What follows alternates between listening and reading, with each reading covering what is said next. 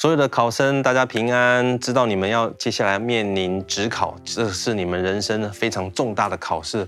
我相信在这个过程当中，从神而来平安是格外重要的。让你带着一个平常心去到考场当中，然后神可以帮助你发挥啊，你所有一切的这些的准备。我觉得这是最宝贵的。然后为所有的这些。考生们来祷告，我要邀请你们。如果你在现场的，你可以从位置上站立起来，好吗？如果你在家里也没有关系，也邀请你从位置上站立起来，好吗？因为这位神仿佛要来到你的面前，这位宇宙全能的神要来拥抱你，要为你来打气。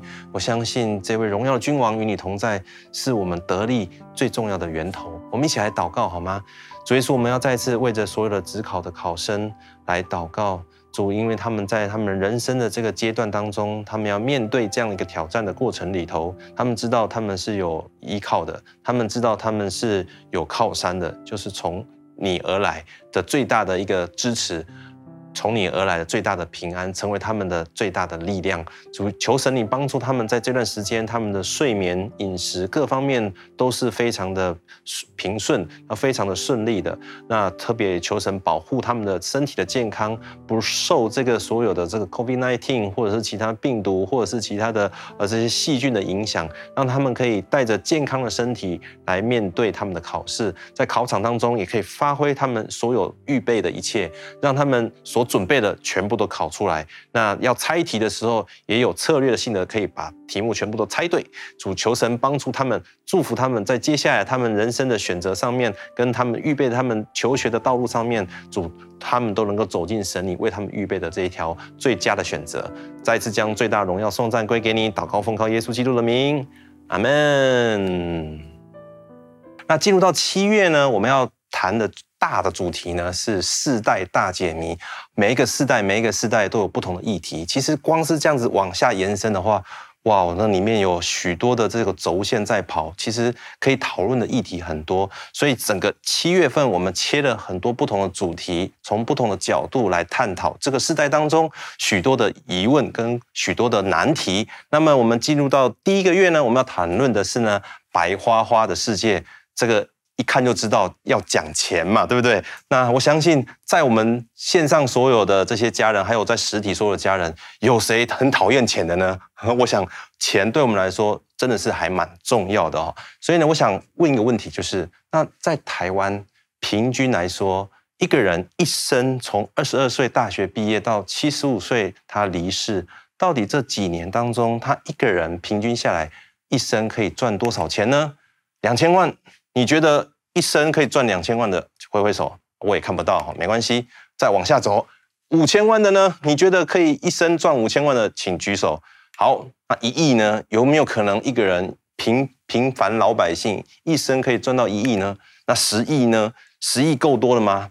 你知道我在进入到职场开始工作的时候，第一件事情就是算我三十岁，我是三十岁进入到职场。那我就算说，那到我六十五岁，我工作这么多年的话，我可以到底挣得多少钱？所以那时候就用 Excel 做了一个图表，现在把它拿来用。那我从月薪这个三万开始来做起算哈。如果一个人刚出这个学校到社会工作，他的起薪是三万块，每一年呢是以百分之三加薪百分之三，然后一路加到五十五岁。五十五岁之后呢，因为薪资来到一个呃就是高点了，所以公司可能会。改为是百分之一的调薪，继续再往后走，走到六十五岁。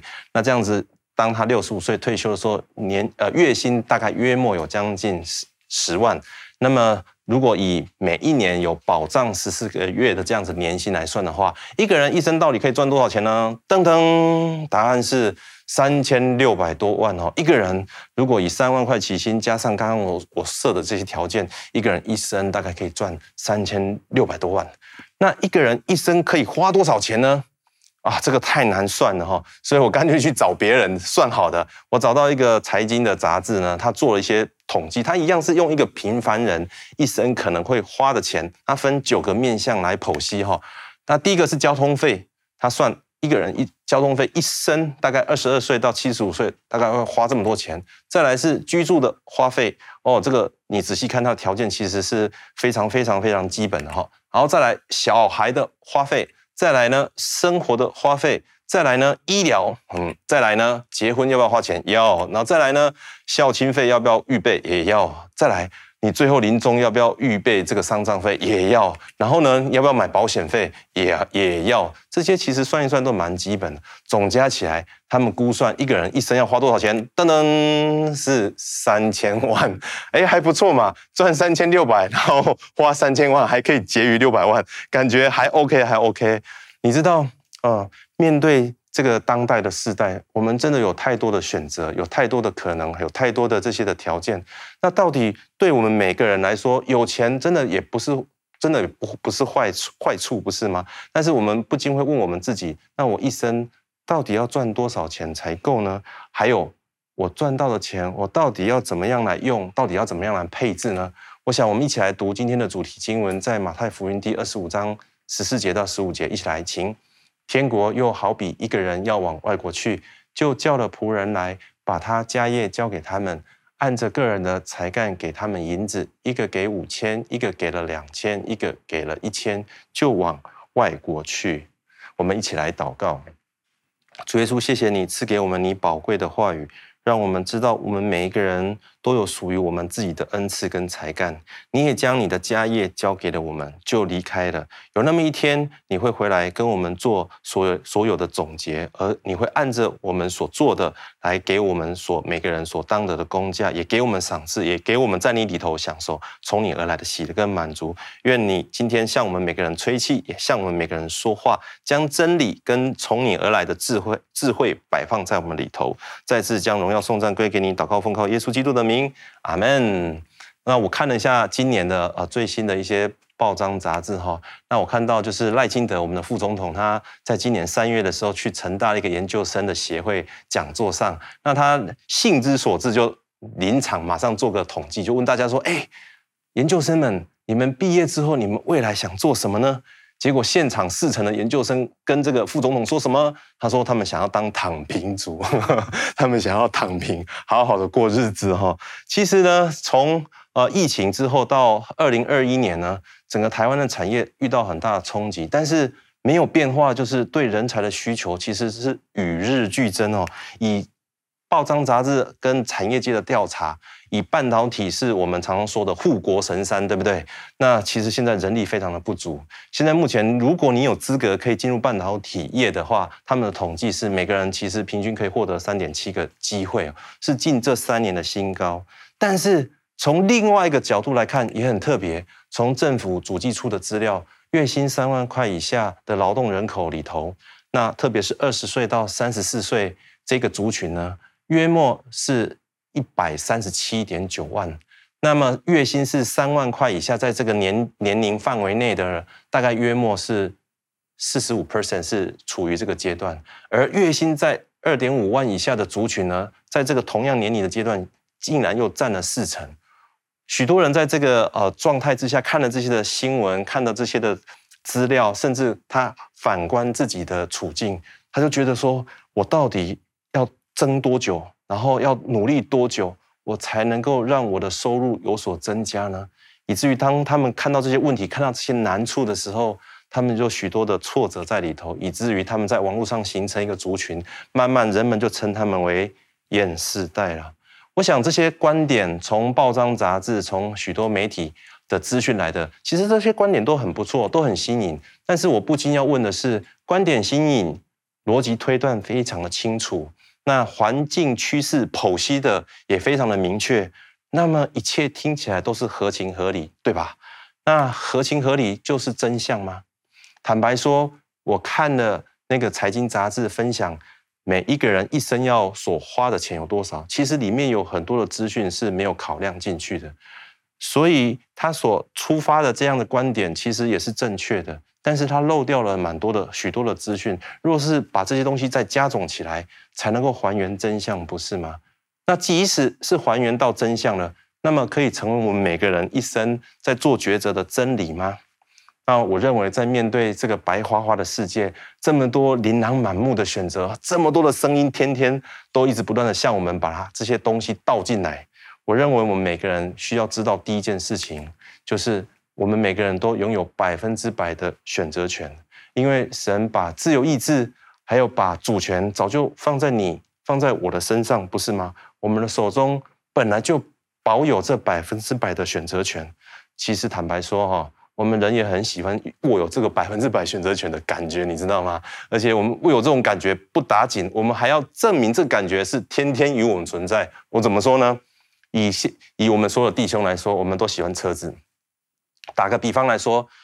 Benz 跟 BMW 哈，那个放不在眼里啊。我们现在要谈谈比较高档的哈，玛莎拉蒂你有一台，兰博基尼你有一台，法拉利也有一台，Porsche 再加一台，然后最后再加一台，要参加宴会嘛，总要开一点有一点格格调的，再来一台宾利好了。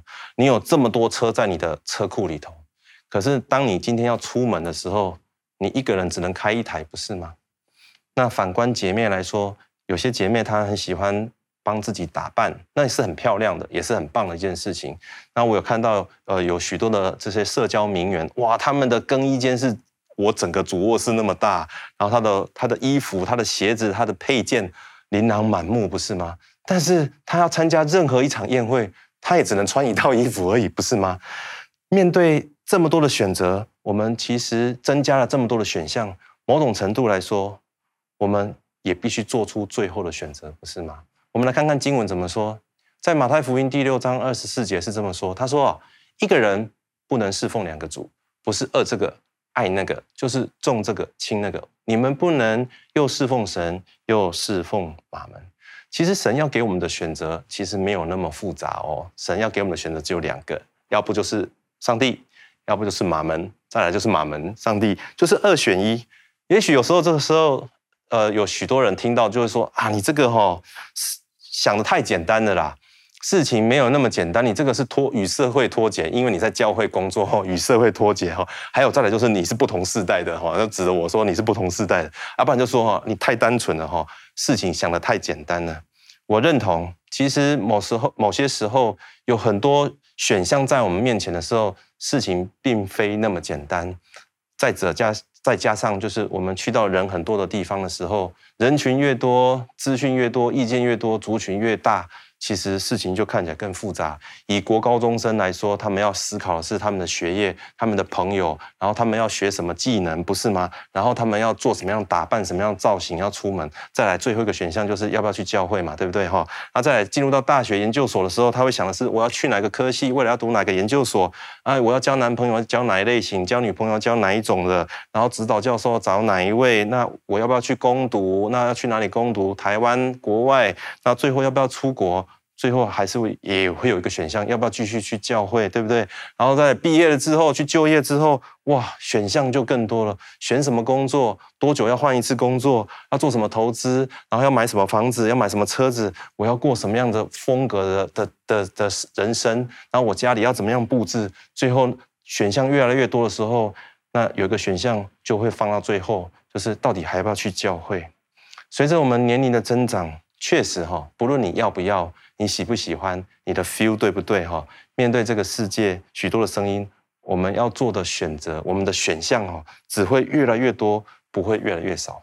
谈到这边，你有些人就会说：“对啊，所以根本不是只是上帝跟马门，马门跟上帝这么简单啊。”但我要说的是，越来越多选项在我们面前，不就证明了我们手中握有百分之百的选择权，不是吗？请问一个人如果是囚犯，他是被关的。然后他是为奴的，他有这么选项吗？所以，我们应该要为我们自己拥有这么多选项来献上感谢，也要知道我们自己真的是自由人，不是吗？呃，在我研究所毕业之后呢，那我要进入到职场，那时候我有三个信念：第一个，一定要投资未来的自己；第二个，就是我一定要累积财富，因为我知道，呃，家里面没有办法给我太多，所以我一定要累积自己的财富。那再加上啊，第三点，因为我要进入到婚姻，我想结婚，所以呢，我一定要预备自己的未来家庭的第一桶金哈。所以那时候有两个选项在我面前，第一个呢，呃，是进入到这个研究机构，因为博士班毕业了之后，可以选择到这个所谓的研究单位，研究单位又分为工研院跟中研院。那另外一个是产业，那我看先看一下中研院跟工研院，起薪五十五 K，然后呢，经过四年之后，大概差不多到五十八 K，觉得。挺没盼望的哈，然后再者呢，之后那最后可能还是得回到业界，那不如就一开始就进入到业界，哎。那如果现在我进入到业界的话，选项可就多了。那时候有半导体业、面板业、传统传统产业、生技业，其实有很多选单可以选。因为那时候是政府在推两兆双星的计划的时候，所以其实有很多的这些的机会在我的面前。所以那时候我选了国防役，一选下去之后，选单就变少了。那在国防役的选项里面，我又选了传产的化工跟生技产业当做是我的标的，那范围又再缩小了。接下来。我就化工挑了两间公司，生技产业挑了两间公司，然后就投递我个人的资料。而我选了这四间公司投递出去的时候，我自己心心中只有一个想法：如果这些四间公司不录用我，就是他他们公司最此生最大的损失哈。这时候想起来，那时候还蛮自大，还蛮猖狂，还蛮虚荣的哈。因为心中想说，这四间一定要录取我这样子。但是即使四间都录取我，又如何？最后我也只能选一间公司去，不是吗？最后是三间录取了，感谢神，有三间录取来满足、安抚我这种爱慕虚荣的心哦。但是这三间还是得做个选择，不是吗？我到底要做什么选择？依照薪水有多少，依照离家有多近，依照他工作的环境有没有很好，未来有没有什么升迁的机会？这是一般我们在面试者我们常问的几个问题。请问？如果这间公司它的未来都写得清清楚楚，我们真的就放心吗？再者，未来的机会谁能够说得准呢？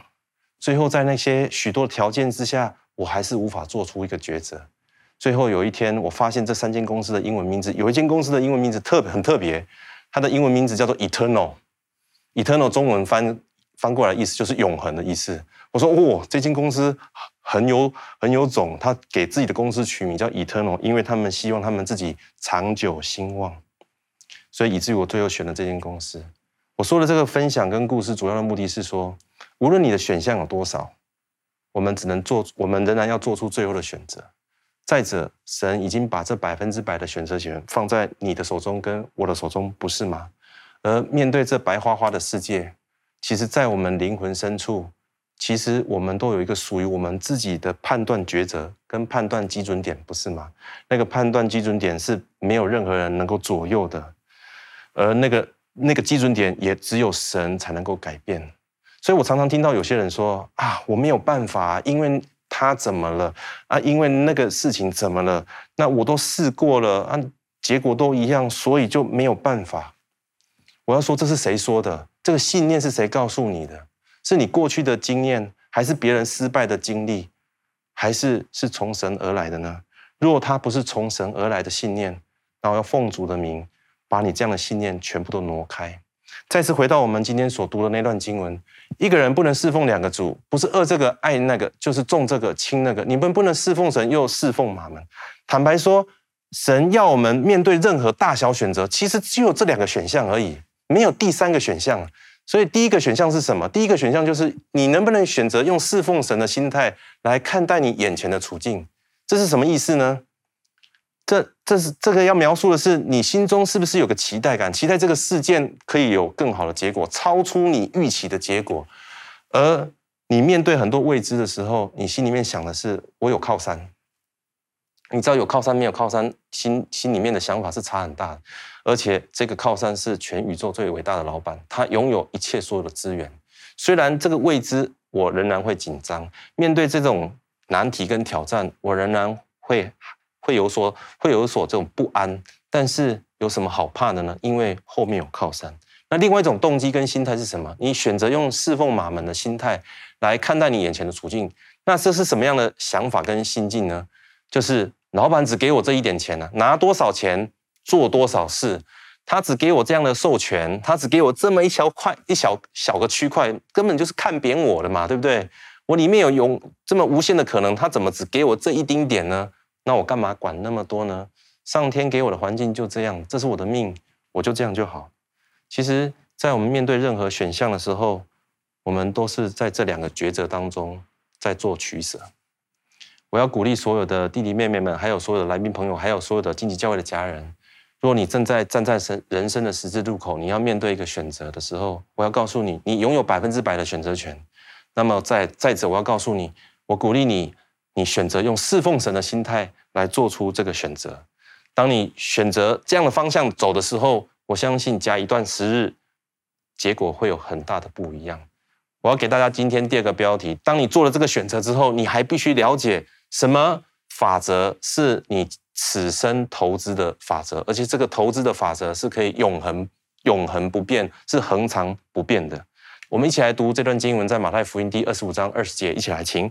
那领五千银子的又带着那另外的五千来说：“主啊，你交给我五千银子，请看我又赚了五千。”如果你看这段经文哈，你会发现在这段经文的前后文，你会发现这个主人一共一共把家业交给三个人，他按着能力分给这三个人，给他们三个人不同的筹码，筹码竟然不一样哎！我那时候学生时期读到这段经文的时候，第一个想法是怎样？哇，那个领最少的是被看不起的，因为他只有一千筹码而已，觉得很不公平呢。哎，等一下我们再来说。我后来工作之后，我发现我的观点跟想法又不一样了。那重点就是这三个人，他们做了两种不同的选择。其中的两个人，他们做了第一个选择；其中一个人做了第二个选择。所以过了一段时间之后，主人就回来了。主人回来要干嘛？要算账。要结清了嘛，对不对？三个人就跟他来做交账。到这边我们先停一会，哎，我们再仔细听一下哦。这三个人要交账，请问三个人交账的时间是不是一致的？是一致的哦。三个人筹码不同，时间相同，目标有没有一致？我认为目标是一致的。神给他们的主人给他的目标是非常清楚的。这好比就是你的老板给你一个专案，给你。这一点点钱给另外一个人更多的资源、更多的资产，可是给你们的两个人的时间是一样的。你们在时间到的时候，你们两个人各自要为你们手中的专案都要取得百分之二十五的获利。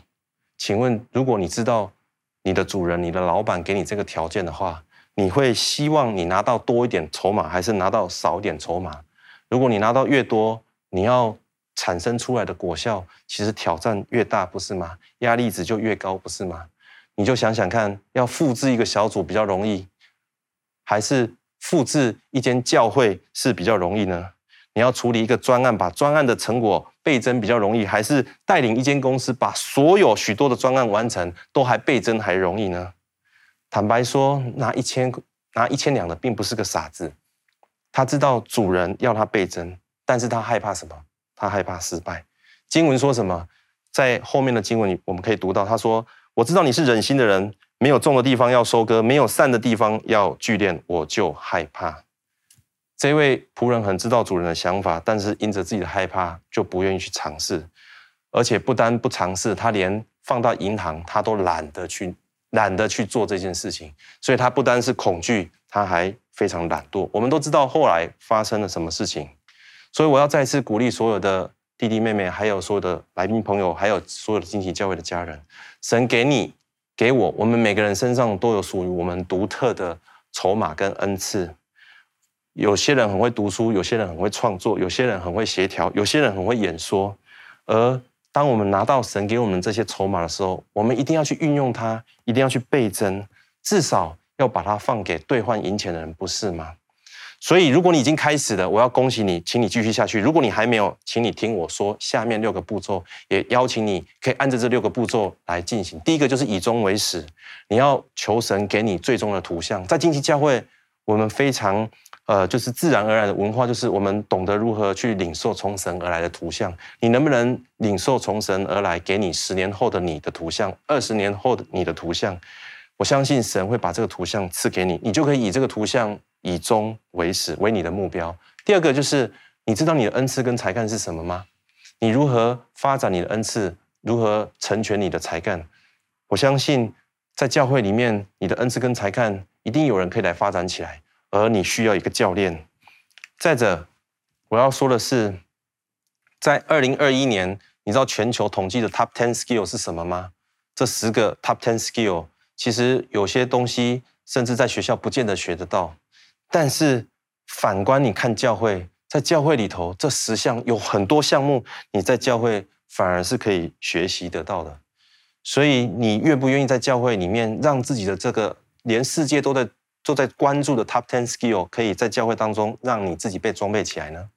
再来就是教会的关系网，你能不能善用教会的关系网，胜过于使用你自己的社群？教会有不同族群的人，你都认识了吗？有好几位大老板。教育界的领袖、银行界的专业经理人、科技产业的专业工程师、餐馆的老板、艺术家、创作家等等等点点点。请问你加了他 FB，加了他的 IG，加了他的 Line，你能够打电话给他，跟他好好的聊个半小时吗？如果还没有，我鼓励你赶快去认识他们，建立跟他们建立关系，他们会成为你很大的帮助。再，再者，你是否愿意跨出舒适圈呢？你有没有勇于挑战你自己呢？短宣去过了没？国内的。再来国外的呢？你如果连短宣都没有去过，我鼓励你接下来教会有开短宣团，赶快来报名参加。再者，你跨出舒适圈之后，你持续多久？你呢？还是只是试了一下就回来呢？鼓励你，当你跨出去的时候，持续不断的尝试。再者，第三个语文能力。你的第二语言、第三语言是什么呢？我的第二语言是台语，第三语言才是英文。但是对我来说，我知道我必须加强它，所以到如今，我仍然是给自己安排一个礼拜有一个小时的英文的上课，甚至到两个小时。再来，你知不知道你的动机呢？好好花一点时间厘清你内心最深层的动机，好吗？参加 D Camp，透过 D Camp，你可以找出你内心最强烈的动机，发掘你最强烈的热情。一个人如果可以将他的热情跟他的工作，他喜他在他在工作的东西的的方向结合在一起的时候，其实他发出来的力量是非常非常强大的。当你这么做，当你这么忠心这么做的时候，我要给大家接下来神告诉我们的话，在马太福音第二十五章二十三节，神告诉我们说：“你这又良善又忠心的仆人，你在不多的事上的忠心，我要把许多事派给你管理，你可以进来享受你主人的快乐。”这是神给我们的应许。我自己过去工作十年，到四十岁的时候进入到进入到教会全职，这十年交出来的成绩单，其实也没有说到多么响叮当，也我也没有成为任何的 CEO，也没有成为这个商业杂志上的头号人物，并没有。但是神让我在这段时间，可以让我去带领一群比我优秀的伙伴一起工作，他们都是台新交成大。都是甚至比我更加卓越，而且各个不同的领域，有机械的，有这个物理，有数学的，还有光电的。跟他们一起工作的过程当中，让我收益很多。我回想起来，我发现我只做一件事情，就是专注于神给我的东西是什么。我本身是学化学的，我在第一份工作当中，我觉得我就是专注不断，我花很多时间研究专利，研究很多论文。那神就把这些机会带到我面前。第二年的时候，产业做整合，所以我们的公司跟友达就做做了整并，就有新公司的产生。在那个时候，我才刚结婚而已，太太刚怀孕而已，人生刚买第一栋的房子，然后我们夫妻刚刚刚决定我们要在高雄好好的开始经营我们的家庭。但是这个机会就来到我们的面前，而我们最后的选择是勇敢跨出我们的舒适圈。所以我新竹高雄这样子跑。每周这样跑，跑了四年。有一次，刚刚到了新竹的办公室，刚进办公室的门口就接到电话，因为小孩子要出生了，所以马上又离开公办公室，又回到高雄。在这个过程当中，我发现神加添我们全家的移动力，也让我们愿意去冒险的这个心智与日俱增。我相信，当我们愿意忠心在神给我们的礼物的时候，神就把更多东西加给我们。我记得修哥曾经说过。都是读同一本圣经，圣经都一样，几千年来都没有改变。但是为什么有些教会读一样的圣经，却可以发挥这么这么大影响力？有些的教会它发挥的影响力却是有限的。我认为就是，当我们面对这白花花的世界的时候，我们有没有忠心于神所托付的？我们有没有把神给我们的礼物应用出来、活出来？当我们愿意应用出来、活出来的时候，神就把更多的东西。加进来，你手中握有筹码的，一定要用，不要害怕，因为神最后告诉我们说，凡有的还要加给他，叫他有余；没有的，连他所有的也要怎样夺过来。我要鼓励你，现在跨出第一步，也许你的成果成效没有非常的明显，但是不要停下来。当你不断的累积的时候，你就会产生出优势，后续就会有更大的机会，还有更大卓越的果效。最后，我要给大家今天第三个标题：当我们要投资的时候，我们一定需要一个平台。这个平台就是教会。教会就是属天永恒银行的分行。因为谈到投资，我们一定要确定平台，要确定我们的投资标的，投资确定我们的投资的门槛条件。最重要就是我们要知道投资报酬率有多少。我，很快来看一下我们。在这个世界上看到的这些的资讯，感觉都很厉害哈，都至少都是百分之五十，至最低也有百分之三十哈，感觉这个投报率投报率都很高。那如果再来看看股票的话，哇，那根本更不用说了哈。但是你知道吗？选择这么多，然后这个机会也这么多，但是就是有一种人人有机会，人人没把握的感觉，不是吗？所以大家才会去问很多名嘴嘛，对不对？然后才会想要去找一个投资大师。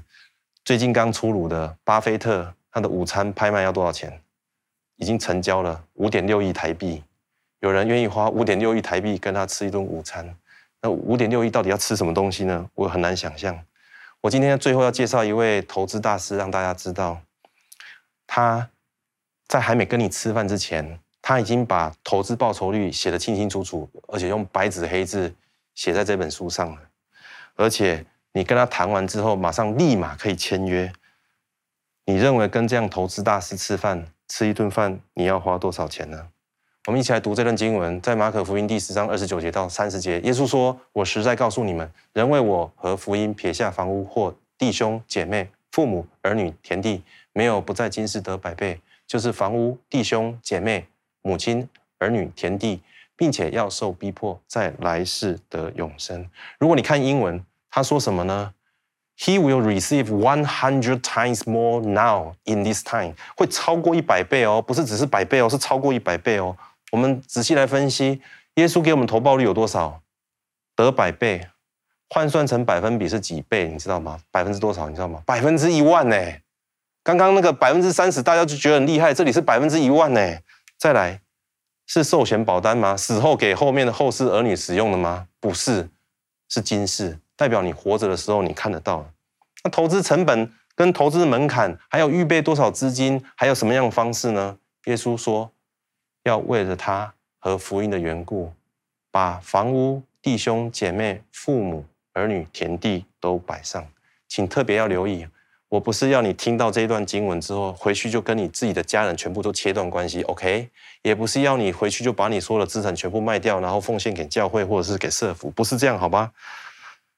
如果你这么做，真的是太相怨了，因为真的有人这么做，然后就等着他的这个存款簿的上面的数字要增加哈，而且他那个钱还不是给教会，是给他自己的兄弟姐妹，请大家不要这么相怨哈。我要再次说，是动机。我们最大的投资筹码就是你跟我，我们这个人就是最宝贵的筹码，你就是那一桶金，你就是神给的筹码。那要用什么方式呢？经文说得很清楚。为了耶稣的缘故，为了福音的缘故，什么是为了耶稣？很简单，信任耶稣，认同耶稣。当你选定一位基金经理人，你会天天打电话去问基金经理人，今天赚了怎么样？明天怎么样？然后后天你要他怎么做吗？你就必须全然信任他，不是吗？然后呢，信任用嘴巴说说的吗？当然不是嘛！你要把钱怎样汇进去？所以，当你愿意信任耶稣、认同耶稣的时候，你就是把你自己这个筹码。压上去，而不是把你自己的筹码给了这个世界。当你这么投资的时候，耶稣说你今世会得百倍，甚至超过。然后最后我们还可以得着永生。很多人这时候会问我说：“可是我又没有看到，至少先让我吃这个甜头吧。”那我就要问、啊：你投资任何一档基金是先吃到甜头才投资吗？多半是看别人吃香喝辣嘛，对不对啊？别人讲的好像天花乱坠，好像很厉害的时候，你听了就信了。然后你就上网去查了，然后你就开口打电话去问了，然后最后钱就付了，不是吗？也许有人说有啊，我后来投资之后呢，一个月、半三个月，然后半年之后就有回本了，就有数字有上涨。我要讲投资的一个呃，投资在平台上常常听到的话，就是只有在你口袋里面的钱才是真正属于你的。如果你还没有做结清，一切都还没有到达最后的终点站。而甚至是这一局赢了，就代表下一局就一定赢吗？也未必。我们常常赢了一点，就花了更多了。虽然是这样子，整个世界所有人还不是一样，照样跟风。从去年到今年，所有的投资行业出现了一个名词，叫做“羊市”。有牛市，有熊市，还有一个羊市。你知道什么是羊市吗？就是什么都不知道，傻傻跟着大家一起走。你知道有这么多人盲目的去跟风，而耶稣讲的那么清楚，而且把这个投永恒的投资的标的都写出来了，为什么大家不跟呢？坦白说，就三个理由：第一个很急，第二个懒惰，懒得想去管；第三个很贪心，想要更多。当我们愿意选择投资，按着耶稣的方式，按着真理的方式来投资未来，投资自己，投资永恒的时候，耶稣基督他先对付我们的急躁，对付我们的懒惰，对付我们的贪心。当你这个桶子下面的破口都被补上的时候，神耶稣再把这些所有的资产倒进来的时候，才不会都漏漏光了，不是吗？我要说的是，当。你要投资的时候，你知道你有选择权，你知道你要用使用永恒投资方法，你还要选对正确的投资标的，那么你就可以在这样子的平台上面得着从神而来的祝福。我们再一次来念今天的主题经文，在马太福音第二十五章十四节到十五节，天国又好比一个人往外国去，就叫了仆人来，把他的家业交给他们，按着个人的才干给他们银子，一个给五千，一个给两千，一个给了一千，就往外国去。我想，我们每个人，我们自己都有属于我们自己独的、独特的才干，千万不要妄自菲薄，小看自己。我相信现在年轻人都非常有 guts，因为你们很有自己的想法，那你们也很敢去尝试。那我要提醒跟鼓励大家的，就是在面对这白花花的世界，还有琳琅满目的声音的时候，我真心鼓励大家，你就按着今天你所听到的讯息，你按着神给我们的真理。来做选择，来选择做这样的投资。当你选择教会这个天国永恒的银行的分行作为你投资平台的时候，而且把你自己的最有价值筹码放进来的时候，神要把倍增的恩膏放在你的里头。这时候你会问说：那怎么具体的的来这个平台投资呢？我要给大家几个三个具体的方案。第一个，你去投资，你一定得开户，不是吗？那在教会怎么开户呢？很简单，你先委身小组跟委身主日就是开户了。当你委身小组、委身在主日的时候，你就开了你的这个银行的户头。第二个，你要开通卡片跟网银账号，跟把筹码汇入。什么筹码呢？你的时间，Time is money，所以你的时间是最宝贵的。你愿意把时间放在教会的培育系统、装备系统，还有各样的学习平台，还有操作平台的时候，你就是把筹码放进去了。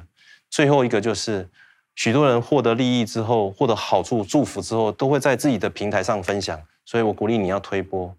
外面这个世界讲的都好像可以飞天遁地一样，那为何我们得着从神而来白白的恩典，我们不在我们的 IG、FB 跟 Line 来分享呢？当你分享出去，让更多人也跟你一样可以得到这样祝福的时候，我相信神在永恒那边会为你预备那永恒的奖赏。我们一起来祷告。所以说，我们要再次为着所有的呃家人，还有我们的会友，还有许多呃领袖来祷告。呃，深信主，你透过这篇讯息，透过主你的经文、你的话语，要让我们选择那个最好的投资标的，也能够按着神你的真理来投资未来，也投资永恒。我好像我在祷告的时候，我领受到就是在我们中间有些人，其实你是有很多想法的，可是从过去到现在，你遇到的挑战就是你的行动力跟持续力始终遇到了一些困难跟限制。我觉得在那个背后是因为有些恐惧跟害怕失败把你限制住了。我觉得今天神要把你心中的那种恐惧跟失败的过去的不好的记忆全部把它给挪除，你。不再是受到那个限制，你不再被那个恐惧给辖制，以至于以至于你可以在这个想法的里头开始带出实际的行动，而且是可以持之以恒的。呃，我在我祷告的时候也有还有领受到，在我们当中还有另一群呃另外一些人呢，你里面有一个着急，有个迫切感，因为你看到这个世界的速度很快，变化的脚步也是非常的急促，所以你很担心你自己会跟不上。这个世界的变化跟跟不上自己的，呃，这个跟跟不上的哦外在的环境的变化，以至于你脱队了哈。但我觉得今天好像神要鼓励你，快就就是慢，然后慢就是快，因为时间在永恒的神的手中是不存在的哈，因为在神的手中，他是拥有一切，他是昔在、今在、永在的全能神，所以时间是不会成为他的限制的，以至于你的筹码跟你一切的的恩赐跟才干，如果是放在神的手中的时候，那这个限制自然而然就可以被解开。你心中的迫切感跟着急，我觉得那是很棒的，是可以成为你很强大的动力。但是不要因着这样子的迫切感，因着着急，好像那个恐惧跟担忧就成了你的限制。我相信神今天要来。帮助你，让你知道，当你把这个主权交在神手中的时候，这些限制就完全的被解开。你可以在神的手中，可以自由的翱翔。主耶稣，我们谢谢你。当我们所有领袖，我们再次在投资我们的未来，投资呃我们的呃永恒的时候，我们的眼界跟焦点就是定着在你的身上，而不受这世界。许多各样琳琅满目的声音跟呃，就是图像所影响，而是回到你今天的话语当中，上帝或者是马门，而在过程当中，我们选择以你为我们的至宝，以至于我们可以经历神你为我们预备的丰盛。同时，我要为我们今天许多第一次来到我们当中的家人来祷告。如果你是第一次来到我们当中的家人，或者是你已经离开教会一段时间，那因着某些某些的机会，你回到教会，那我要邀请你跟着我一起来祷告。我祷告一句，然后你就跟着我一起来祷告一句，这样子。亲爱的主耶稣，我要打开我的心，邀请你到我的生命里。我要承认你是真神。我要承认过去得罪你的事，从今以后，我要选择在一切的事上认定你，让你指引我的人生。奉耶稣基督的名祷告，阿门。